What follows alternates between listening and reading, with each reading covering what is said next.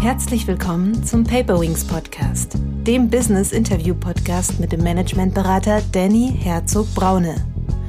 Danny hilft Führungskräften wirksam und gesund zu führen, als Führungskräftetrainer, Visualisierungsexperte und Resilienzberater. Und wenn es dann am Ende doch irgendwie geklappt hat, dass man die Gesprächskultur öffnet, äh, dann war das immer ein, ein sehr schöner Erfolg. Probleme sind eigentlich niemals singulär, sondern es gibt immer natürlich Hintergründe, äh, es gibt Verbindungen zu anderen Dingen, es gibt Verbindungen zu anderen Problemstellungen. Die Komplexität ist, glaube ich, äh, ein elementarer Bestandteil, der uns bewusst sein muss, wenn wir von Systemen sprechen. Mit dieser Mischung aus Beobachtung, Wertschätzung, aber auch aufzeigen, was sind eigentlich unsere Ziele, was ist der Zweck, was wollen wir eigentlich erreichen, äh, äh, ist es äh, möglich oder Verständnis zu schaffen und zum, zum Ziel zu kommen. Herzlich willkommen, liebe Zuhörerinnen und Zuhörer, zu einer neuen Paperwings Podcast-Folge. Heute geht es um das Thema, wie führe ich virtuelle, interkulturelle Teams systemisch? Für dieses Gespräch habe ich den Autoren Emanuel Lena Telic eingeladen. Zur Person. Emanuel ist eine Führungskraft, die in der Tourismusbranche tätig ist. Er hat die Leitung der Region Asien für die Österreich-Werbung übernommen und war auch als Tourismusattaché tätig. Lena Telic ist seit über 20 Jahren im interkulturellen Umfeld aktiv und verantwortet als Head of Markets Asia Pacific die Märkte in der Region Asien-Pazifik. Darüber hinaus ist er auf LinkedIn und Twitter aktiv. Heute möchte ich mit ihm über sein Buch sprechen, Systemische Führung von interkulturell virtuellen Teams. Der Game Changer in der global digitalen Arbeitswelt, erschienen im Haufe Verlag. Das Führen von Teams ist für viele zur Normalität geworden. Doch wie funktioniert Führung, ohne immer alles zu wissen und sofort eingreifen zu können? Der systemische Ansatz bietet hier eine neue Chance und zeigt, wie ein intensiver, wechselseitiger und gleichberechtigter Austausch vor interkulturellem Hintergrund und räumlicher Distanz helfen kann, Produktivität und Menschlichkeit zu fördern. Emanuel Lena Telic identifiziert mögliche Herausforderungen, beschreibt benötigte Fähigkeiten der handelnden Führungspersonen und erläutert die Prinzipien einer idealen systemischen Führung im interkulturellen Kontext. Zahlreiche Praxisbeispiele zeigen, wie Führung unter Berücksichtigung der aktuellen Rahmenbedingungen gelingen kann.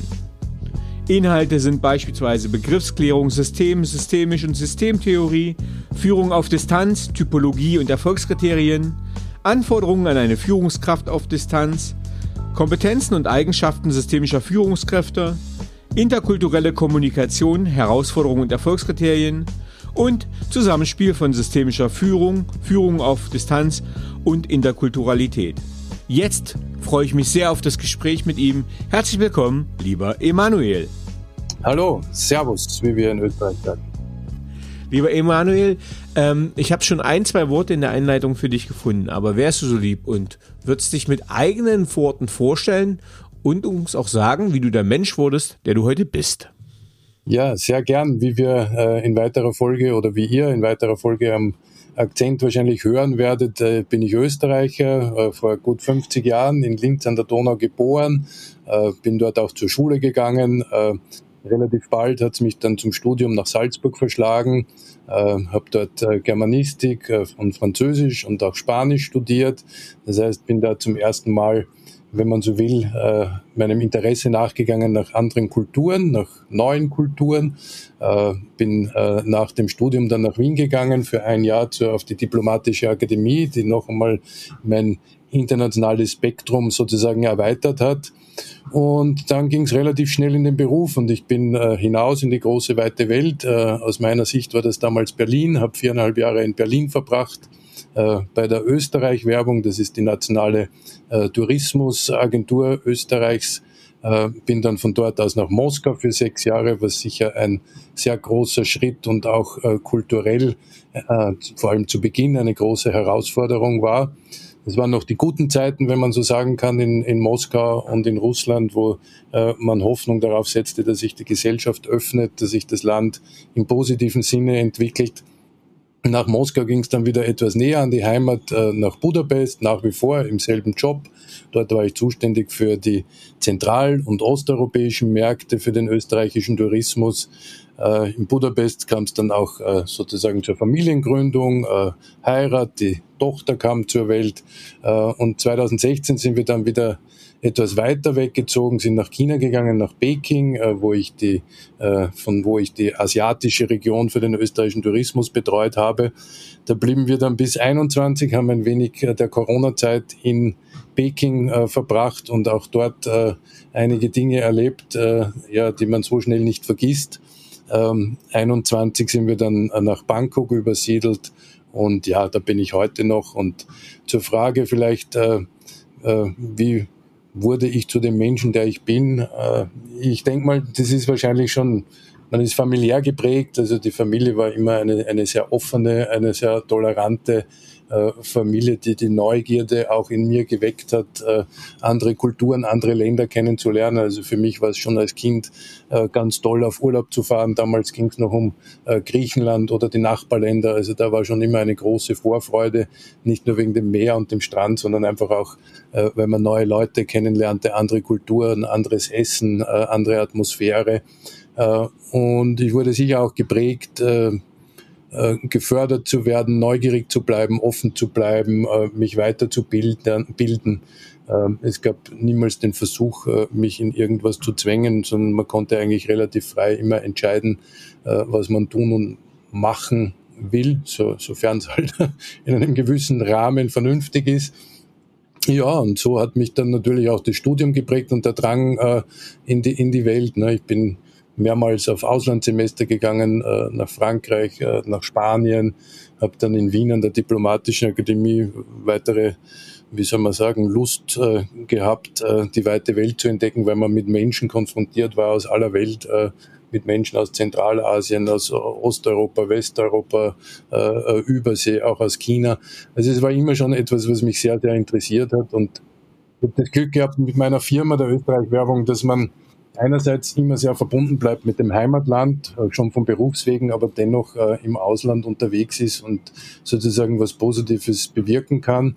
Und alle paar Jahre zu wechseln von einer Kultur in die andere, äh, war zwar immer eine Herausforderung, aber schon auch das Salz in der Suppe. Ich glaube, das war toll, gewisse Dinge in einem gewissen Land erreicht zu haben aber dann hat man immer gemerkt, es ist jetzt auch Zeit weiterzuziehen, sich vielleicht einer neuen Herausforderung zu stellen, neue Kulturen kennenzulernen. Ja, das war so in ein paar Worten, äh, wie es dazu kam, was ich bin. Äh, vielleicht noch zum Schluss, wie kam es zu, äh, dazu, dass mich dieses Thema so interessiert. Ich habe dann während Corona an der TU Kaiserslautern begonnen, Organisationsentwicklung zu studieren und da gab es dann sozusagen eine wie soll man sagen, wissenschaftliche, empirische Unterfütterung äh, dessen, was ich äh, in vielen Jahren oder fast Jahrzehnten äh, erlebt habe. Und das hat dann ja meine Neugierde weiter geschärft und geweckt, äh, so dass ich heute hier bei dir sitze und etwas über mein Buch erzählen darf. Ja, sehr spannend.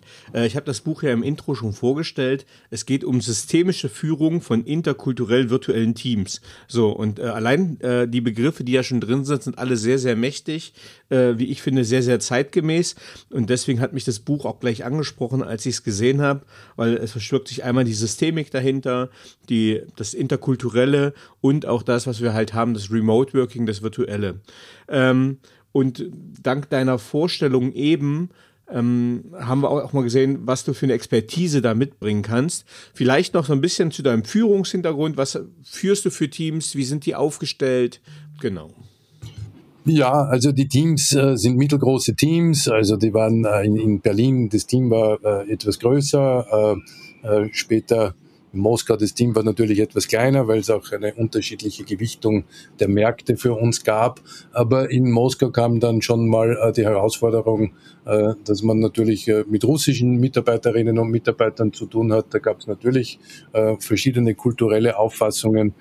In Budapest gab es dann zum ersten Mal sowas wie diese Remote-Führung, die du erwähnt hast, weil wir einerseits Büros in Budapest hatten, aber auch Prag, Warschau, Bukarest dass man äh, Kolleginnen und Kollegen geführt hat, die an ganz anderen Orten sitzen, die anderen Kulturen entstammen, äh, rumänisch, polnisch, tschechisch, ungarisch, äh, slowakisch. Ähm, und es ging dann immer weiter eigentlich bis, bis wenn man so will, äh, zu Corona, ja, wo es dann wirklich herausfordernd wurde, weil Vorher konnte man noch seine Kolleginnen äh, und Kollegen besuchen in den Büros, äh, für die ich zuständig war. Ich bin an und ab nach Tokio gereist, bin nach Korea gereist, äh, nach Südostasien und dann war das von heute auf morgen nicht mehr möglich. Und so stand man von der Herausforderung, äh, wie führe ich denn jetzt die Leute, die aus unterschiedlichen Kulturen entstammen, die alle mitsamt äh, natürlich mit der Corona-Problematik zu tun haben oder auch darunter leiden mussten. Äh, wie bleibe ich da in Verbindung? Wie schaffe ich da eine gute Arbeitskultur zu führen? Äh, so wäre äh, in Kürze mein Background zu äh, beschreiben. Also war immer geprägt von mittelgroßen Teams und Menschen unterschiedlicher, wirklich unterschiedlicher Kulturen, wo wir mit unserer österreichischen, sag mal, Kulturmentalität ja eher einen westeuropäischen Stil haben und dann doch unsere zentralosteuropäischen oder asiatischen Freunde äh, vielleicht ganz andere kulturelle Backgrounds haben als wir. Mhm. Was würdest du sagen, für wen ist dein Buch gedacht? Wer ist die Zielgruppe? Wer kann damit was anfangen? Ja, ich denke mal, dass es für alle Menschen äh, gilt, die, äh, ja, wie es heutzutage mehr oder weniger üblich ist, immer wieder mal remote führen müssen äh, und die mit Menschen aus unterschiedlichen Kulturen zu haben. Und das trifft ja nämlich mal an äh, mittlerweile auf sehr viele Führungskräfte zu. Äh, es geht natürlich ja nicht so sehr darum, äh, um Konzerne in einem internationalen Kontext zu führen, sondern wirklich äh, Teams in, in mittelgroßen, kleinen Größen. Äh, wie schaffe ich da einen guten Spirit reinzubringen? Wie schaffe ich da äh, die Arbeit ähm, durchzubringen und zu einem guten Resultat zu gehen. Also ich glaube, dass im Grunde sehr viele äh, Teamleader äh, betrifft, äh, viele angehende Führungskräfte, vielleicht Menschen, die sich darauf vorbereiten, ins Ausland zu gehen, um äh, mit Menschen aus unterschiedlichen Kulturen zu arbeiten. Also ich glaube, es ist im Grunde ein, ein sehr, sehr breites Spektrum äh, und viele Dinge, die man einfach, glaube ich, ganz gut im heutigen Alltag anwenden kann. Ja, da bin ich komplett bei dir. Deswegen sagte ich ja auch, also wirklich, ähm, das ist das Thema, was auch mich beschäftigt, was ich total wichtig finde. Ähm, wenn wir trotzdem das Konzernbeispiel nehmen, genau in Konzernen haben wir es ja oft, dass wir internationale Teams haben. Zumindest erlebe ich das als Berater ganz oft. Ähm, das heißt, die sind weltweit verteilt, äh, unterschiedliche ja. kulturelle Hintergründe, unterschiedliche Zeiten ähm, das Ganze über Zoom. Das heißt, da beginnen die Herausforderungen, beziehungsweise vielleicht kannst du uns sagen, was sind denn die Herausforderungen in der Arbeitswelt, ähm, die du da diskutierst? Naja, ich, ich sage mal so, äh, ich glaube, man muss heut, heutzutage nur die äh, Zeitung aufschlagen und man wird konfrontiert äh, mit Dingen, die die Welt beschäftigen. Also wir alle äh, lesen natürlich, äh, weiß nicht, vom Klimawandel, von den äh, Kriegen, die leider im Moment herrschen, von der Globalisierung, die dazu führt, dass wir mit Menschen aus aller Welt zu tun haben. Es hat viel damit zu tun, dass sich die Generationen wandeln, dass sich die Menschen ändern, dass, sich, äh, dass es neue unterschiedliche Anforderungen an den Beruf gibt, an, die Beruf, an das Berufsumfeld, an den Arbeitgeber. Ähm, ich glaube, das sind so im Wesentlichen die großen Herausforderungen, die wir heute so erleben. Die Digitalisierung ist ein großes Thema. Äh, in manchen Ländern läuft es schon äh, wie geschmiert, wie äh, ich in China erlebt habe. In Europa tun wir uns vielleicht manchmal noch ein bisschen schwer oder da fehlt einfach ein bisschen das Vertrauen darin. Ich glaube, es ist einfach im Moment wirklich ein sehr großer Wandel im Gange und man spürt oft, oder ich habe vor kurzem den Begriff Transformationsmüdigkeit erlebt oder Transformationserschöpfung. Ähm, und äh, vielleicht ist es auch das ein kleines Ziel äh, dieses Buches oder was ich mir gedacht habe, äh, es auch wieder einfacher zu machen oder mehr Verständnis zu schaffen dafür, wie es leicht gehen kann, Teams zu führen und den Herausforderungen, die wir in der Arbeitswelt heute haben, entgegenzutreten. Mhm. Ähm Du hast äh, für sehr, sehr beeindruckend dein, deine Lebensleistung schon vorgestellt, auch was du schon alles erlebt hat, hast. Ich habe früher, bevor ich reisen gegangen bin, es gibt eine sehr schöne Buchreihe, die heißt, glaube ich, Reise-Know-how. Mhm. Und da gibt es immer eine Kulturschock. Mhm. Und das habe ich immer gern gelesen, weil mich das tatsächlich in den Ländern immer überrascht hat, ähm, in welchen wo es Parallelen gibt, aber wie stark die Unterschiede sind. Äh, und du hast jetzt ja ganz unterschiedliche Kulturen bereist. Ähm, was waren so deine Kulturschock-Elemente, wo du sagst, ähm, okay, das ist halt ganz anders, als ich es kenne? Ja, da gab es sicher einige. Nicht? Also äh, begonnen hatte sicher in Russland, als ich äh, da ankam, äh, mit sehr dürftigen Russischkenntnissen, äh, die ich mir noch in Berlin ein bisschen angeeignet habe. Und du kommst an und du merkst, du kommst eigentlich ohne äh, äh Sprache dort gar nicht mehr weiter. Ja? Also das war schon mal beim Einkaufen eine große Herausforderung, weil es da halt nicht, oder sie waren im Entstehen, die Supermärkte, aber oftmal waren das halt Kreislerläden, wo du äh, mit den Menschen dort oder mit den Verkäufern reden musstest. Ne? Und wenn du da der Sprache nicht mächtig bist, dann äh, ist es manchmal schwer. Und das war schon so ein, ein, ein erster Schock, äh, ein Kulturschock, würde ich sagen. Oder auch, dass russische Menschen vielleicht auf den ersten Blick etwas äh, schroff wirken, vielleicht etwas abweisen und man dann aber mit der Zeit draufkommt, äh, die meinen es ja gar nicht so, sondern die sind eigentlich, es gibt sehr viele freundliche, sehr herzliche Menschen. Also das waren so die ersten Eindrücke, auch die, die Wucht der Kultur dort, äh, die in der Architektur, äh, äh, in allem sich eigentlich widerspiegelt, im Stadtbild. Äh, das waren schon so Eindrücke, die tatsächlich äh, in den ersten Monaten oder fast Jahren ein gewisser Kulturschock war. Auch in China natürlich. Äh, wo wir eine sehr individualistische Gesellschaft sind, äh, merkt man dann in gewisser Weise schon sehr stark das Kollektiv. Das ist einfach ja, die, die Gesamtgesellschaft, äh, wie soll man sagen, etwas mehr gestreamlined ist als bei uns, obwohl es äh, in der heutigen, vor allem jüngeren Generation schon auch ein Ziel ist, individueller aufzutreten. Auch in der Führungsarbeit natürlich dann äh, ganz massiv, äh, wenn äh, man vorher Deutschland gewohnt wäre, wo man doch eine sehr offene Gesprächskultur hat und äh, man in China dann äh, von einem erwartet, dass es immer klare Anweisungen gibt, wo man klar erklären muss, was musst du tun, was ist das Ziel und, und, und ja, als Führungskraft ganz anders gefordert bist als zum Beispiel in Deutschland. Ähm, was auch ist, es gibt natürlich auch gewisse Eigenheiten der Kulturen, äh, dass man vielleicht weniger offen spricht. Ja, man muss dann versuchen, wie komme ich an die Informationen. Ich denke an meine ersten Mitarbeitergespräche in Zentraleuropa, als ich versuchte herauszufinden, naja, gibt's was, was euch an mir nicht passt, soll mir was ändern, wie findet ihr mich? Da gab's immer nur Schweigen. Äh, also es ist in Deutschland äh, wurde dir relativ klar ins Gesicht gesagt, wenn was nicht klappt oder wenn was nicht gut ist. Äh, dort war die Kultur verhaltener. Und äh, mit der Zeit kommt man dann drauf, was für Ursachen dahinter stehen. Oft sind das historische, oft sind das gesellschaftliche. und dem auf den Grund zu gehen, war eigentlich immer eine sehr spannende Herausforderung. Und wenn es dann am Ende doch irgendwie geklappt hat, dass man die Gesprächskultur öffnet, dann war das immer ein, ein sehr schöner Erfolg. Aber im Wesentlichen, ja, alle Menschen wollen dann gut miteinander auskommen und alle Menschen wollen eigentlich gemeinsam einen Erfolg haben und, und den auch feiern und alle wollen einen Sinn in der Arbeit entdecken. Aber die Wege dahin sind vielleicht verschlungen und sind oft anders als bei uns und das empfinden wir dann öfters als, als gewissen Kulturschock. Du bist ja jetzt in Bangkok, äh, also Südostasien, da war ich äh, selber zweimal auch im Urlaub. Ich fand das eine sehr, sehr zugängliche und angenehme Kultur, äh, die ich mir in den anderen Bereichen, wo du warst, äh, schwieriger vorstelle. Wie sind da jetzt deine Erfahrungen in Südostasien oder in Thailand? Ja, ich glaube auch, es ist sicher eine, eine wenn man so sagen kann, hier geht es etwas fröhlicher zu, es geht sicher etwas offener zu. Aber ich bezweifle auch, dass man ganz tief in die Kultur eintauchen, ohne selbst Teil dieser Kultur zu sein, ist schwierig. Mhm. Selbst wenn man die Sprache kann, also es gibt viele Menschen hier, die auch ganz gut Thai sprechen oder die halb Thai sind, aber selbst für die ist es nicht immer ganz einfach, da wirklich tiefer einzutauchen. Aber es ist natürlich, der Zugang ist vielleicht auch geprägt durch den Tourismus oder dass die Menschen einfach auch mehr Kontakt haben mit Menschen anderer Kulturen äh, etwas offener. Mhm. Ähm, ich will mich mal jetzt dem zweiten Bereich oder dem nächsten Bereich äh, allein schon von deiner Headline widmen, nämlich der Systemik. Du hast die Systemtheorie mhm. mit reingebracht. Ähm, warum hast du die Systemtheorie mit reingebracht und warum findest du sie relevant auch für diesen Kontext? Mhm.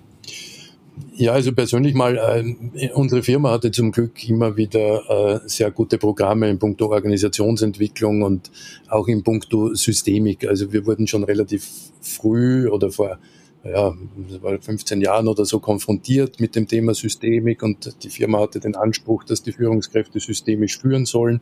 Äh, ja, somit kam es zum ersten Berührungspunkt eigentlich damit. Äh, warum ich begeistert bin äh, von dieser Art und Weise, wirklich, glaube ich, der gesamtheitliche Ansatz, äh, ist einfach dieser Ansatz, äh, Führung jetzt nicht äh, als eine Angelegenheit zwischen der äh, Führungskraft oder der führenden Person und dem Mitarbeiter zu sehen, sondern einfach aus einem gesamtheitlichen Blickwinkel, äh, weil es einfach viele Faktoren gibt, äh, die das Miteinander oder diese Beziehung zwischen Führungskraft und Mitarbeitenden beeinflusst. Und das ist, glaube ich, was aus dem Systemblickwinkel äh, ein, ein sehr stark und sehr gut gegeben ist. Äh, zum anderen, wenn man dann sich tiefer einliest, ein bisschen in die verschiedenen Modelle, zu denen wir vielleicht später noch kommen, äh, man sieht dann schon sehr viele Aspekte, die zeigen, äh, wie wichtig es ist, äh, empathisch äh, zu handeln, dass der Mensch im Mittelpunkt steht, dass ja der Mensch letztlich dann dafür sich auszeichnet oder den Erfolg trägt, produktiv zu sein und dass es darum geht. Und was mir sehr gut gefallen hat, ist einmal bei den systemischen Ansätzen, dass wie gesagt, nicht die, die, die Führungskraft im Mittelpunkt steht, sondern es auch darum geht, äh, vielleicht etwas zurückzutreten, Räume zu schaffen äh, für die Mitarbeiter. Äh, und vielleicht noch rückblickend, ich schreibe in meinem Buch auch ein bisschen über die Herkunft des Systemgedankens, also vielleicht ein wenig in die historische Richtung, finde ich einfach von der Philosophie und von der, vom philosophischen Standpunkt sehr, sehr spannend, da ja der systemische Zugang schon der ist, Menschen zu fördern, um sie besser zu machen, ihnen Anhaltspunkte zu geben, wo sie sich verbessern können, wo, wo sie selbst wachsen können. Und das finde ich eigentlich einen, einen sehr, sehr guten Ansatz. Wie schaffen wir es als Führungskräfte, unsere Kolleginnen und Kollegen äh, zu stärken und ihre Stärken weiter auszubauen, damit sie letztlich äh, ihre Arbeit äh, besser und auch äh, vielleicht angenehmer erfüllen können. Mhm. Ähm Du gehst auf drei unterschiedliche Bereiche ein und auch unter anderem auf die allgemeine Systemtheorie. Genau. Und da stellst du so Beispiele vor wie Elemente, Offenheit, Komplexität, Systemdifferenzierung, Reziprozität. Ähm, und was mir ganz wichtig ist, dass man so ein bisschen diesen ganzen, ich sag mal, äh, aus der Welt von Niklas Luhmann das Ganze in das Praktische überträgt und du bist ja ein Praktiker. Wo hm. würdest du sagen, hast du Begriffe aus der allgemeinen Systemtheorie, ähm, ja, die einen praktischen Nutzen haben, wo du merkst, das sind Begriffe, stellst du auch mal kurz vor und so wendest du das in der Praxis auch an. Ja, ich glaube, in erster Linie geht es bei diesen Begriffen um eine gewisse äh, Bewusstseinsmachung dessen, worum es geht in einem System. Und wie du angesprochen hast, Elemente äh, ist natürlich klar, das, was ich vorhin angesprochen habe, wir sprechen nicht nur jetzt zwischen der Führungskraft und einem Mitarbeiter oder einer Mitarbeiterin, sondern es geht darum, dass im System immer mehrere Elemente äh, äh, sozusagen unterwegs sind. Äh, äh bei der man muss sich auch dessen bewusst sein, dass Systeme grundsätzlich offen sind, äh, dass es Nachbarsysteme gibt, äh, die Einflüsse bringen. Äh, man kann die Umwelt niemals vollends ausschließen, selbst wenn man glaubt, man ist in einem sicheren System. Ganz wichtig für mich ist der, Begriff der Komplexität und auch woher der Begriff kommt, nämlich aus dem Lateinischen, mit, der so viel heißt wie verflochten, also es haben viele Dinge mit vielen zu tun und ich glaube, dessen muss man sich bewusst sein. Also Probleme sind eigentlich niemals singulär, sondern es gibt immer natürlich Hintergründe, äh, es gibt Verbindungen zu anderen Dingen, es gibt Verbindungen zu anderen Problemstellungen. Die Komplexität ist, glaube ich, äh, ein elementarer Bestandteil, äh, der uns bewusst sein muss, wenn wir von Systemen sprechen. Bei der Reziprozität, da geht es sicher sehr stark um die Wechselwirkung. Das, was, wenn der eine was macht, bedingt das oder löst das etwas beim anderen aus und umgekehrt. Die, die Homöostase ist ein Wort, äh, das wir auch noch äh, öfter hören in diesem Buch, äh, wo es darum geht, dass Systeme ja im Prinzip nach einem inneren Gleichgewicht streben und es sozusagen ähm, ja, zu, durch Konflikte, durch gewisse Ereignisse zu ähm, Aufs und Abs kommt, zu Ungleichgewichten, aber letztendlich gleicht sich das System immer wieder aus und sucht sozusagen dieses innere Gleichgewicht, die Homöostase. Ähm, Selbstorganisation, Autopoesis und Selbstreferenz äh, sind auch Begriffe, die sich in diesem Bereich der Systemtheorie immer wiederholen. Äh, es geht darum, äh, ähnlich angelegt an die Homöostase, dass sich äh, viele Dinge auch selbst organisieren äh, und, und, und selbst regeln. Und ich glaube, das ist auch etwas, was uns sehr stark bewusst sein muss, äh, wenn wir, wenn wir sozusagen von Systemtheorie oder von den systemischen Ansätzen sprechen. Und äh, letztlich auch noch äh, emergent äh, der Begriff auch wieder, ich mache immer gern, ich schaue mir immer gern an, woher kommt das Wort und es kommt äh, wie so viele aus dem Lateinischen äh, sozusagen übersetzt äh, hervorkommen, auftauchen. Also es entsteht also im Zusammenhang der einzelnen Systembestandteile entstehen neue Eigenschaften durch das Zusammenwirken der einzelnen Elemente. Also das wäre in so einem Schnelldurchlauf sozusagen die äh, verschiedenen Begriffe, die uns äh, im Rahmen der Systemtheorie äh, beschäftigen und die dann auch sehr viel Einfluss haben auf die Elemente äh, der äh, Führungssystemtheorie. Mhm. Super. Ähm, vielen Dank auch nochmal für diesen Einblick, damit wir so ein bisschen den Zusammenhang haben. Ähm, und du hast auch äh, was vorgestellt, das kannte ich noch nicht, und zwar von dem deutschen Pädagogen und Universitätsprofessor Rolf Arnold. Ähm, ein Akronym führst du da ein oder stellst es vor, nämlich Santiago. Das findet genau. sich auf Seite 44 deines Buches. Ähm, und das finde ich ganz spannend. Vielleicht kannst du mal beschreiben, was sich hinter dieser Abkürzung Santiago verbirgt. Ja, Santiago äh, kennen wir. Äh, wir kennen den, San, den, den den Santiago, äh, na, den Jakobsweg, Entschuldigung. Wir kennen den Jakobsweg, der sein Ende ja in Santiago de Compostela hat. Und der, Santiago, äh, der Jakobsweg dient ja vielen Menschen äh, während der Wanderung als eine Zeit der Kontemplation, äh, des In sich, in sich Kehrens. Und äh, deswegen hat äh, der Pädagoge Arnold sicher auch dieses Wort verwendet, um es als Leitfaden zu verwenden für systemische Führung. Und ich gehe da mal durch die Buchstaben durch. Äh, er nennt das S äh, für die stellvertretende Führung, er nennt es A für die Autopoesis, N für Nachhaltigkeit, T für die Transformation, I für die Interpretation, A für das Arrangement, das G für Gelassenheit. Und das O für organisationales Lernen. Anhand dieser Begriffe kann man sich relativ äh, leicht merken, was die Parameter von systemischer Führung sind. Und ich habe es sehr hilfreich gefunden. Ich rufe mir das dann oft ins Gedächtnis, ähm, um äh, mich daran zu erinnern, worauf soll man achten, äh, was ist wichtig, was bedeutet es, systemisch zu führen. Ja, sehr stark. Ähm, Du hast, und das äh, ist eine große Stärke deines Buches, ähm, also wir haben jetzt ein paar theoretische Begrifflichkeiten mal eingeordnet äh, und vorgestellt, aber du gehst auch ins Doing. Das heißt, du hast auch zum Beispiel so einen 30-Punkte-Plan systemischer Führung vorgestellt. Und das finde ich ganz spannend, weil das sind so ein, ja, so wirklich 30 Bullet Points, die gehen wir jetzt nicht einzeln durch, aber vielleicht kannst du so ein, so ein paar vorstellen, wo du sagst, okay, äh, auch an die Führungskräfte, ähm, die hier zuhören, die sagen, okay, vielleicht hat Emanuel so ein paar Tipps von, für uns, äh, was ich berücksichtigen kann, wenn ich systemisch führen will. Ja, gut, äh, hier muss man auch fairerweise sagen, ich habe da den äh, äh, Professor Achuri zitiert, äh, der diesen 30-Punkte-Plan systemischer Führung sozusagen entworfen hat. Ähm, ich nehme mal nur ein paar Sachen raus, die ich für ganz wichtig halte. Ähm, ist das, was wir gesagt haben, auf den Mitarbeiter achten, auf den Mitarbeiter schauen. Er sagt zum Beispiel in Punkt 1 schon, lassen Sie individuelle Arbeitsgewohnheiten und individuelle Arbeitszeit- und Lebensgestaltungsmodelle im Unternehmen zu. Das heißt, ich glaube, gerade im Hinblick auf des Generationenwandels, äh, ich nenne mal die Generation Z, äh, ist es ein sehr wichtiger Ansatz, äh, sich seines Gegenübers bewusst zu werden wie tickt denn der Gegenüber? Äh, wie kann, welche Räume, welche Möglichkeiten braucht diese Person, äh, um gut arbeiten zu können?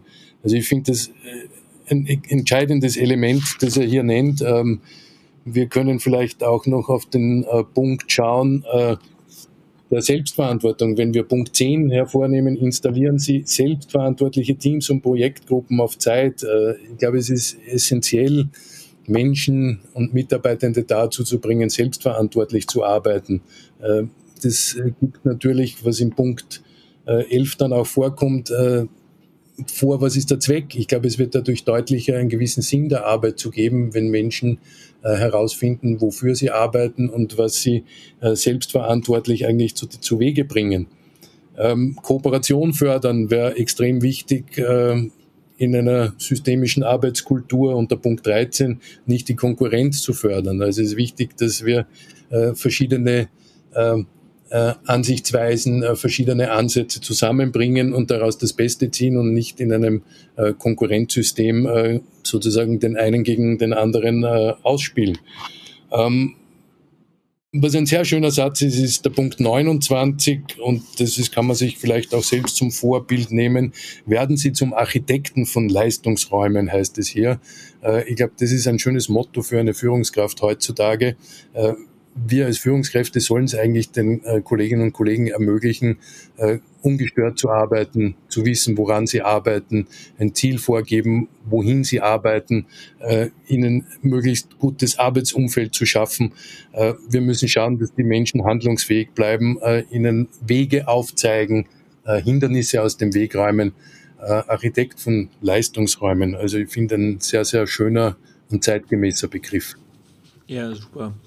Ähm, was würdest du sagen, was sind so die Kompetenzen und Eigenschaften, die eine Führungskraft haben sollte, die systemisch führen möchte? Ja, das ist auch eine sehr gute Frage. Also äh, es heißt ja an einigen Stellen in meinem Buch, äh, ein gewisses Maß an Intelligenz hilft auf jeden Fall. Also ich glaube, man muss sich mit der Theorie mal auseinandersetzen und man muss einen Zugang finden. Ich glaube, wenn man damit nichts anfangen kann, äh, wird es schwierig. Äh, aber ich glaube, man kann sich ganz gut aneignen. Aber das wäre mal eine Voraussetzung, dass man grundsätzlich den Willen hat, äh, sich mit diesem Thema auseinanderzusetzen und sich eine gewisse theoretische Grundlage zu schaffen. Ähm, was sicher sehr wichtig ist, ist äh, Selbstbeherrschung oder Selbstregulation. Ähm, ich habe es ja schon mal erwähnt, äh, wir müssen uns von der Rolle dieses Machers etwas verabschieden. Also wir sind äh, nicht mehr als Führungskraft die eierlegende Wollmilchsau, äh, die äh, alles kann, alles besser weiß äh, und äh, ohnehin äh, ja, die Arbeit besser macht als die Mitarbeitenden. Ich glaube, diese Zurücknahme ist sehr wichtig. Wir haben es ja bei Santiago gehört, etwas Gelassenheit. Ja, ich glaube, das ist, tut uns allen sehr gut. So kommt es natürlich zu wesentlich mehr Entfaltung auch bei den Mitarbeitenden. Also ich glaube, diese Selbstbeherrschung oder, oder etwas Rücknahme äh, ist sehr, sehr wichtig. Äh, was, glaube ich, auch wichtig ist, ist immer zu erkennen, wann ist der Zeitpunkt, um zu intervenieren. Also es heißt, der Gelassenheit heißt ja nicht, dass wir uns zurücklehnen und warten, äh, bis die Kolleginnen und Kollegen alles äh, sozusagen fertigstellen. Ich glaube, es ist wichtig zu erkennen, wann muss ich einschreiten, wann muss ich Hilfe stellen, wann muss ich neue Anweisungen geben, äh, damit wir letztlich zum Erfolg kommen. Also ich glaube, das ist wahrscheinlich auch etwas, was man nur mit der äh, Zeit äh, sozusagen lernen kann und wo man viel Erfahrung auch sammeln muss. Oder man vertraut einfach seiner Intuition. Ähm, ein Begriff vielleicht, äh, weil wir es noch nicht gesagt haben, es gibt äh, von dem äh, deutschen Berater Pino äh, das Modell der äh, Knots and Ties, also der, der Knoten und, und Verbindungen. Ähm, das heißt, er stellt in seinem Modell ja vor eine Kugel, äh, die übersät ist mit verschiedenen Punkten. Das sind sozusagen die, die Knotenpunkten. Und diese Knoten sind alle miteinander verbunden. Stellt sozusagen ein, eine, er nennt es eine systemische Sphäre dar. Äh, und seiner Ansicht nach ist es extrem wichtig, auf, als Führungskraft auf diese Verbindungen zu achten. Äh, dass es zwischen den Knoten, also sagen wir den Mitarbeitenden, Verbindungen gibt, äh, diese Verbindungen zu fördern, die Verbindungen zu stärken. Also er empfiehlt sehr stark äh, darauf zu achten. Also das wären ein paar so Anforderungen an die, an, an die Führungskräfte, ähm, ja, mit, mit einem gewissen Maß und Ziel äh, gut zu reflektieren und zu sehen, wo steht denn das Ganze, um rechtzeitig und gut intervenieren zu können, ohne sich dabei in Szene zu setzen. Genau, da würde mich äh, deine praktische Erfahrung auch interessieren. Ähm, im, im, Coaching kennen wir so die Begriffe Leading and Pacing. Das mhm. heißt einmal, ja, wenn ich das übertragen würde auf einen kulturellen Kontext, Einmal versuche ich mich ja zu integrieren in eine Gemeinschaft, damit ich, nehmen wir mal China, da kennst du dich dann besser aus, mhm. ähm, wo ich sage, okay, ich muss aufpassen, dass jemand sein Gesicht nicht verliert, sonst äh, mhm. brüskiere ich den, demütige ich den etc. Mhm. Das heißt, ich passe mich in, in vielen Punkten sehr stark an und gleichzeitig äh, der andere Begriff des Leadings, irgendwann muss ich ja formen und gestalten. Ähm, wie hast du das in deiner Erfahrung erlebt? Weil das ist ja sehr viel Selbstreflexion, sehr viel äh, auch erstmal aufnehmen, aufsaugen. Wann ist es gegeben zu pacen und wann ist es hilfreich zu leaden? Ja, sehr gute Frage, weil äh, sie spiegelt ja eigentlich schon sehr viel wider, was wir dann auch im Interkulturellen sehen werden. Ne? Äh, wo, wo lasse ich sozusagen äh, der, der Gastkultur gemäß die Dinge laufen und wo äh, schreite ich, äh, der aus einer anderen Kultur kommt und gewisse Interessen mit seinem Unternehmen hat, dann ein. Äh, ich glaube, es ist eine extreme Gratwanderung. Ähm, einerseits hat es einerseits sind wir angewiesen auf die Kolleginnen und Kollegen vor Ort. Die lokalen Kolleginnen müssen sehr viel Vertrauen haben, müssen, glaube ich, viel laufen lassen. Äh, aber wir müssen dann doch die, die großen Leitlinien vorgeben und vielleicht dann wieder äh, den Weg aufzeigen, äh, auf den man zurück muss. Also es ist, ähm, glaube ich, hat viel mit Beobachten zu tun und viel mit Vertrauen zu tun. Meine Erfahrung zeigt, man muss ruhig mal laufen lassen, man muss sich mal gut anschauen, wohin läuft es. Es gibt ja relativ konkrete Arbeitsaufträge. Man muss äh, bei uns im, im Unternehmen eine Kampagne umsetzen. Äh, man muss gewisse Kontakte knüpfen. Und ich schaue mir mal an, wie das läuft. Und äh, dementsprechend versuche ich dann zu reflektieren, äh, ist es aus, dem, aus der Unternehmenssicht, aus unserer kulturellen Sicht, ist es so okay oder nicht? Und an diesen Punkten versuche ich zu intervenieren. Aber im Grunde ist es eine sehr große Vertrauensfrage, gerade in Kulturen, in die wir äh, schwer ähm, als, als Ausländer schwer Zugang finden oder wirklich reinkommen, sind wir sehr stark angewiesen auf die lokalen Kollegen. Also es ist, ja, äh, gute Frage, aber ich glaube, es ist eine, ein Ding, das man von Fall zu Fall unterscheiden muss. Ich glaube, es gibt keine klaren Regeln dafür. Äh, das, das muss man sich gewiss sein und hängt sehr viel natürlich auch von den individuellen Fähigkeiten der Kolleginnen und Kollegen ab. Aber ja, wie du sagst, zwischen Lead und Pace ist die gute Mischung zu finden. Das heißt, ähm, also ich, ich versuche mich gerade in dich reinzuversetzen und du hast ja immer wie so ein Culture Shock. Also ich selber, ich bin, bin Taucher und ich nehme es mal wirklich wie so ein Gewässer und ähm, so ein, also in einem anderen Gewässer kennen wir uns nicht aus. Ähm, es kann erstmal bedrohlich sein, es kann die Karibik sein, die ist ganz warm und easy, da kann ich mit äh, T-Shirt und kurzer Hose tauchen gehen äh, und dann nämlich einen norwegischen Eisbergsee, ähm, wo es richtig kalt ist äh, und dunkel oder ich nehme die mexikanische Xenote. Warum nehme ich das Beispiel gerade? Das heißt, äh, es ist alles irgendwie Element Wasser, es sind irgendwie, äh, es gibt immer, wir haben immer mit Menschen zu tun. Ähm, aber ich kann bestimmte Gefahren oder Fettnäpfchen oder äh, ja immer nicht so richtig einschätzen. Wie ist es dir gelungen, so ein Gefühl zu entwickeln oder was sind seine, deine Sensoren gewesen, um zu sagen, okay, ähm, das ist linke Grenze, rechte Grenze, das ist die Grauzone, ähm, hier ist Gefahr und hier ist mein Handlungsspielraum. Ja, also ich habe im, Vorfeld mich immer relativ viel mit den Kulturen beschäftigt, habe versucht, mich einzulesen, was man halt so macht, wenn man wohin geht. Also ich glaube, das ist mal so eine, eine, eine Grundlage, um einmal äh, grundsätzlich ein Verständnis zu bekommen. Äh, dann ist es sicherlich äh, hat sehr viel damit zu tun, Kontakte zu knüpfen, mit den Leuten zu sprechen, äh, zu schauen, wie reagieren sie, zu schauen, äh, was, was, was kann man mitnehmen aus diesen Gesprächen. Äh, viele Teams-Meeting, die Menschen sprechen lassen. Also mir war immer wichtig, dass mir die Kolleginnen und Kollegen erzählen aus ihrer Perspektive. Und dann habe ich immer versucht äh, zu spiegeln, äh, was unser Unternehmen oder was wir äh, eigentlich erreichen wollen. Äh, und so habe ich versucht, das irgendwie zusammenzuführen. Äh, es ist nicht immer gelungen, äh, muss man auch sagen. Es ist immer auch immer wieder ein, ein Versuch des Trial and Error. Das muss man ganz klar sagen. Meine Beginnzeiten in Russland, da sind einige Dinge natürlich in die Hose gegangen. Ja, aber man lernt daraus und man, man, man wächst auch daraus. Aber ich glaube, es ist eine Sache sehr stark des Beobachtens, äh, ein Gespür zu bekommen äh, für die Menschen. Ich glaube, es ist immer wichtig, die Wertschätzung entgegenzubringen. Also mit, sag mal, brachialen Durchsetzen westeuropäischer Ideen wird es wahrscheinlich schwierig werden, egal wo wir sind. äh, äh, zu überzeugen, äh, auch darzustellen, wie wir denken, äh, was sind unsere sozusagen, was ist unser Kompass, was ist unsere, unsere Straßenkarte, wo wir hin möchten. Und ich glaube, äh, mit, diesem, mit dieser Mischung aus äh, Beobachtung, Wertschätzung, aber auch aufzeigen, was sind eigentlich unsere Ziele, was ist der Zweck, was wollen wir eigentlich erreichen, äh, ist es möglich oder Verständnis zu schaffen und zum, zum Ziel zu kommen. Mhm, super. Ähm, und äh, als wäre das Ganze nicht schon komplex genug, führen wir jetzt noch die Dimension Distanz ein. Mhm. Ähm, kannst du ein bisschen was zum Begriff äh, Distanz sagen und wie differenzierst du den? Ja, das ist eigentlich auch ein, ein spannendes Kapitel, finde ich. Äh, ich habe da bei meinen Recherchen bin ich auf äh, eine Studie gestoßen äh, von einer Amerikanerin und einem Amerikaner von Amerikaner von Antonakis und Edwater.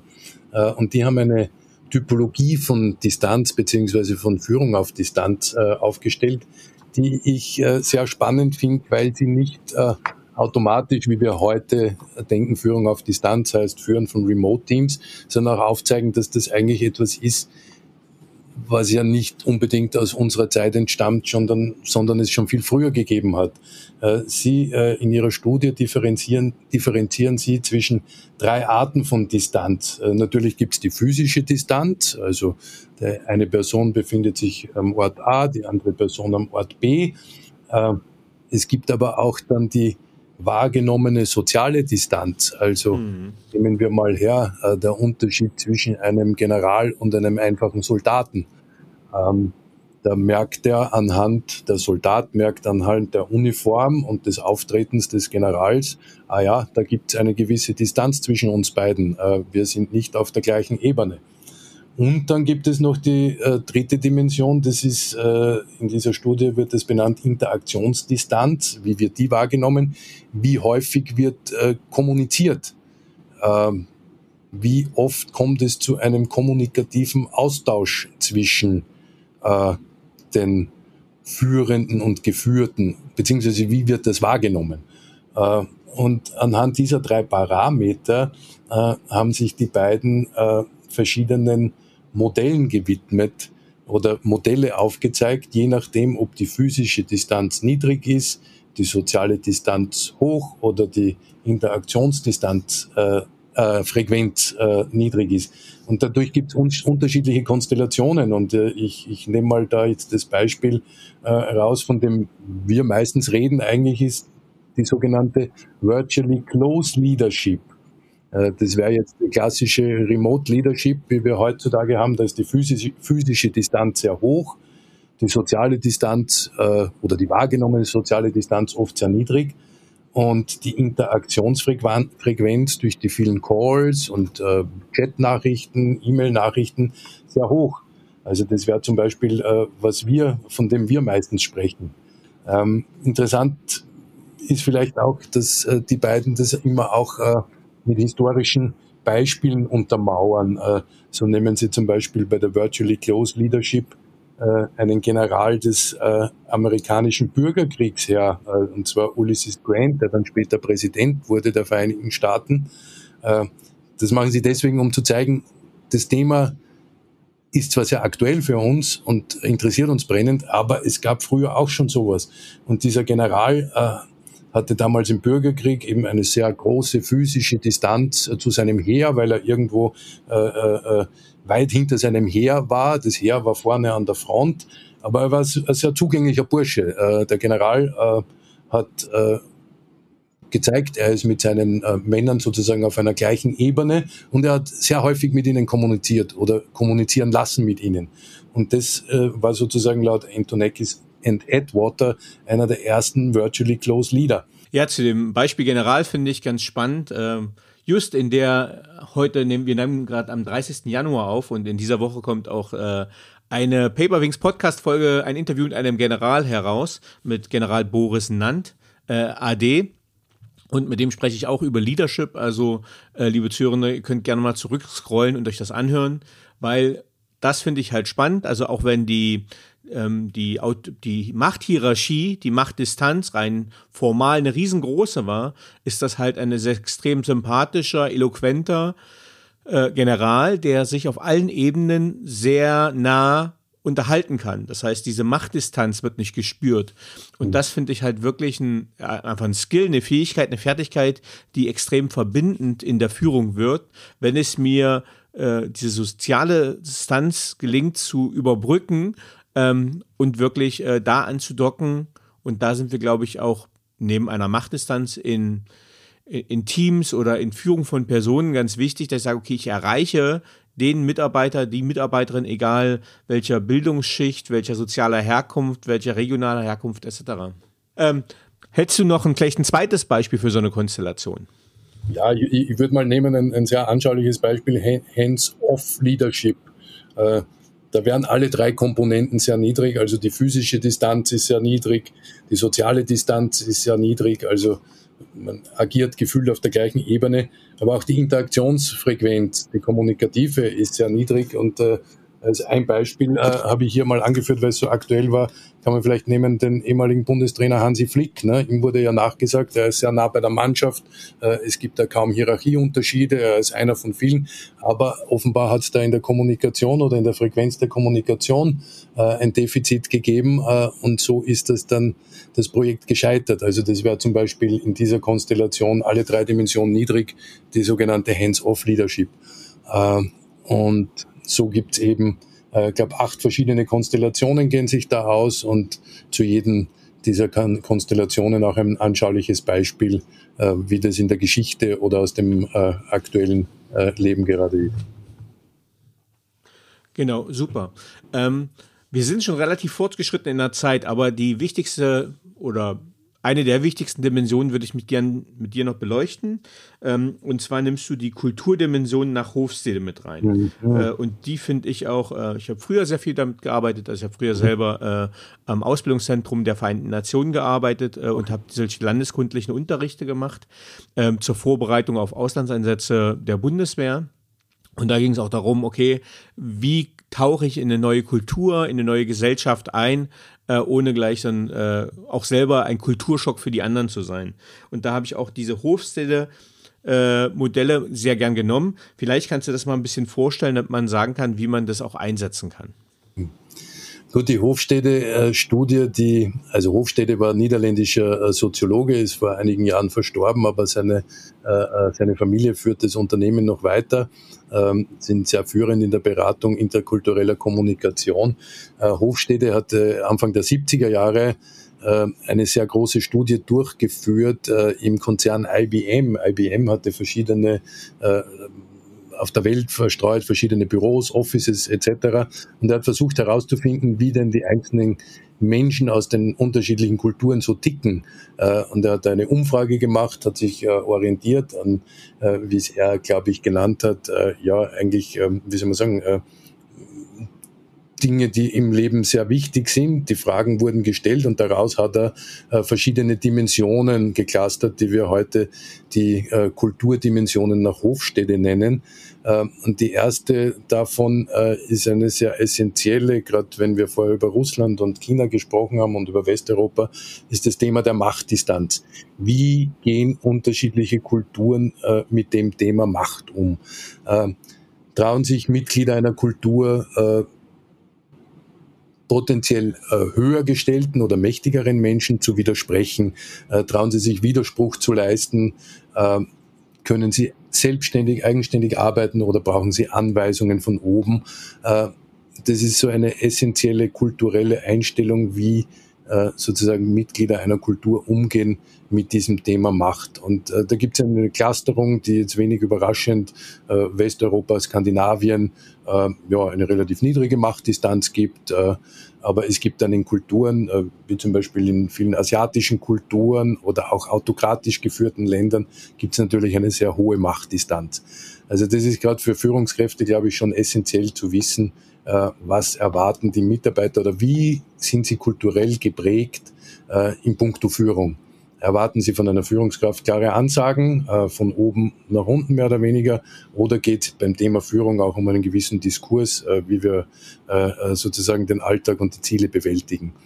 Die äh, zweite große Dimension nach Hofstede ist das Thema der Unsicherheitsvermeidung. wie gehen Kulturen um mit dem Thema Unsicherheit, mit dem Thema Zweideutigkeit?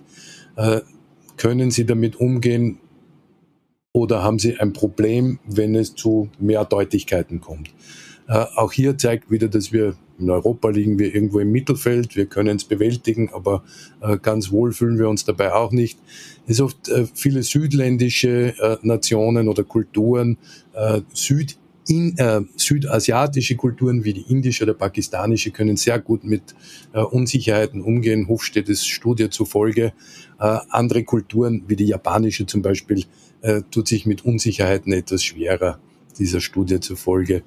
Ein anderes Thema wäre noch äh, zu unterscheiden, ob eine, äh, eine Gesellschaft eher kollektivistisch oder individualistisch veranlagt ist. Äh, wenig überraschend sind die anglophonen Länder, USA, Kanada, Großbritannien, äh, eher individualistisch geprägt. Asiatische Kulturen oder südeuropäische Kulturen, lateinamerikanische Kulturen eher kollektivistischer. Äh, es gibt dann noch Unterscheidung zwischen einer maskulinen Kultur oder einer eher femininen Kultur, wobei es dann nicht jetzt um das biologische Geschlecht geht, sondern kurz zusammengefasst äh, ein, ein, ein, ein Satz, der mir sehr gut gefallen hat, äh, geht es den Menschen in einer Kultur eher äh, arbeite ich, um zu leben oder lebe ich, um zu arbeiten? Äh, mhm. Aber ich arbeite, um zu leben, äh, würden eher feminine, feminine Kulturen sagen und ich äh, lebe, um zu arbeiten, eher maskuline Kulturen. Und äh, etwas später äh, kam dann noch eine fünfte Dimension hinzu. Äh, da ging es darum, ob Kulturen eher langfristig oder kurzfristig orientiert arbeiten. Das heißt, brauchen sie einen langen Planungshorizont, äh, planen sie lang in die Zukunft hinein oder geht es von heute auf morgen? Also das wären so in aller Kürze die fünf Dimensionen, äh, die man in unterschiedlichen Ausprägungen in den verschiedenen Kulturen erlebt. Später gibt, äh, wurde dann noch eine sechste Dimension hinzugefügt, äh, wo es um Kulturen geht, die eher nach Genuss streben oder die doch eher ähm, ähm, weiß nicht, rigidere Gesellschaftsformen haben. Aber ich glaube, die ersten fünf genannten sind schon die, die uns äh, wirklich weiterhelfen können und die, wenn wir im Bewusstsein äh, der einzelnen, äh, sage ich mal, äh, äh, Ausprägungen der Dimensionen in den Kulturen sind, dann äh, das hilft uns schon sehr viel. Ähm, okay, danke, Emanuel. Du hast, jetzt haben wir die drei Punkte wirklich mal beleuchtet, also virtuell, mhm. interkulturell und systemisch. Ähm, für den, der das Buch jetzt in die Hand nimmt, das ist ja nur das Eintauchen mal oder den Kopf ins Wasser halten. Was für Tipps würdest du den Menschen auf den Weg gehen? Wie kann ich diese unterschiedlichen Tools, diese Methoden verbinden? Was sind da deine Erfolgsgeheimnisse? Ja, wie, du sagst, äh, eintauchen. Ich glaube, das ist immer der wesentlichste Aspekt äh, von dem Ganzen. Es sind, soll ein Ideengeber sein, wie ich denn das Management interkultureller Teams, die ich auf Distanz führe, am besten handhabe. Äh, es ist kein Allheilmittel, das drin steht. Ich glaube, jeder muss für sich selber wissen, wo er, weiß nicht, was lernen kann, wo er weiterkommt, wo er sich was bewusst macht. Es gibt natürlich jeder Mensch hat unterschiedliche Ansätze, aber ich glaube, es geht darum, sich bewusst sein dessen, dass es diese Mittel gibt, äh, dass es gut ist, sich Dinge gesamtheitlich anzuschauen. Äh, es ist wichtig zu wissen, dass jetzt Führung auf Distanz äh, zwar in unserer Zeit sehr aktuell ist, aber grundsätzlich nichts ganz Neues ist. Und es ist, glaube ich, im Interkulturellen sehr wichtig, einfach sich dessen bewusst zu sein, dass unterschiedliche Kulturen unterschiedlich ticken. Man sagt es so leicht, aber ich habe es einfach in den 20, 25 Jahren im Ausland erlebt, wie viele Menschen ankommen in China, in Russland oder sonst wo, die, äh, ja, die glauben, nicht mehr weiter zu wissen oder entsetzt sind von dem, was sie erleben, schockiert sind. Äh, und ich glaube, äh, hätten sie einmal sich grundsätzlich auseinandergesetzt oder haben sie, hätten sie grundsätzlich das Bewusstsein, äh, dass es da die fünf Parameter von Hofstädte gibt oder bei Erin Meyer sind es noch ein paar mehr, äh, dann hätte ihnen das schon geholfen. Und ich glaube, es geht um Bewusstsein machen und äh, vielleicht auch ein bisschen den Lust und Gusto drauf machen, in dieses Thema tiefer einzutauchen. Ja, also für die Zuhörerinnen und Zuhörer, auch für mich oder von mir quasi die Empfehlung. Ähm, Emanuel hat quasi hier auf äh, ungefähr 175 Seiten einen sehr schönen Überblick geschaffen, um einen sehr guten Einstieg in das Thema zu finden. Äh, es ist ein schönes handliches Buch. Äh, wir haben jetzt so ein paar Aspekte schon beleuchtet. Da sind natürlich nochmal konkretere Tipps und Tricks drin. Es sind Reflexionsfragen drin. Also ich finde, es ist wirklich ähm, ein, ein, sehr guter Einstieg in sehr komplexe, unterschiedliche Bereiche. Und von daher wäre das jetzt auch so meine Empfehlung ähm, zu dem Buch, ähm, da wirklich gut und erfolgreich in eine globale digitale Arbeitswelt einzusteigen. Ähm, Emanuel, jetzt hätte ich noch ein paar persönliche Fragen an dich. Bitte, gerne. Was braucht Führung deiner Meinung nach heute wirklich? Ah, ich glaube, Menschen mit Empathie, die auf ihr Gegenüber eingehen können, ähm, die Geduld haben, die zuhören können äh, und die sich auch ein wenig zurücknehmen können. Über welche berufliche Leistung bist du besonders stolz oder glücklich erreicht zu haben?